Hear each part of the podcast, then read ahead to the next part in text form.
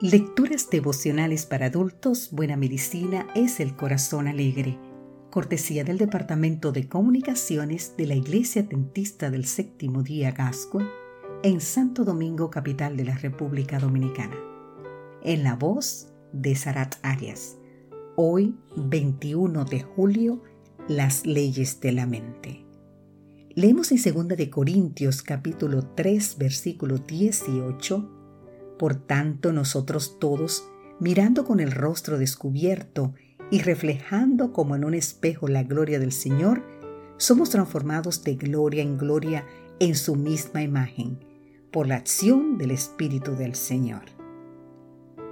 Durante la década de los 60 del siglo XX, el psicólogo canadiense Albert Bandura dirigió una serie de experimentos en la Universidad de Stanford con niños en edad preescolar que fueron expuestos a escenas de violencia.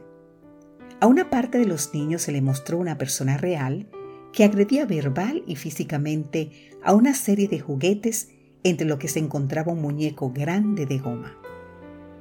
Otro grupo de niños veía una filmación de la misma persona realizando las mismas conductas agresivas, mientras que un tercer grupo de niños vio las mismas escenas, pero en dibujos animados.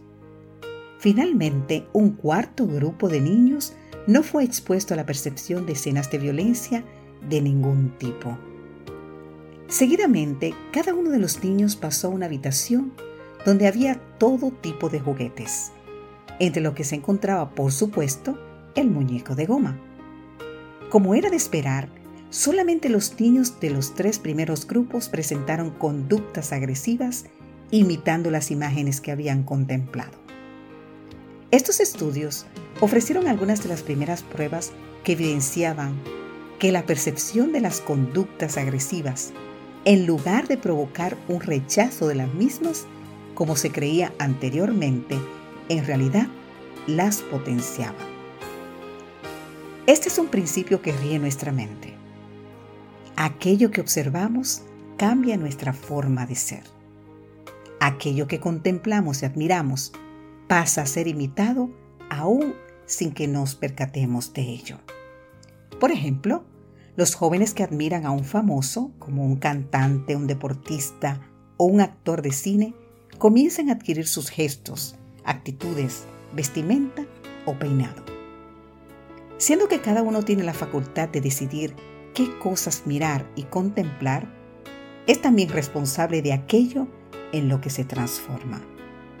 Podemos elegir el resultado de nuestra forma de ser cuando detenemos nuestra vida sobre aquello que admiramos. Contemplando el amor de Cristo, su justicia y misericordia, seremos transformados a su imagen por la acción del Espíritu Santo. Con justa razón la Biblia señala en Zacarías 9.1, a Jehová debes mirar los ojos de los hombres. Y Dios mismo exhorta a cada uno diciendo en Isaías 45, 22, Mirad a mí y sed salvos todos los términos de la tierra, porque yo soy Dios y no hay otro. Que Dios hoy te bendiga.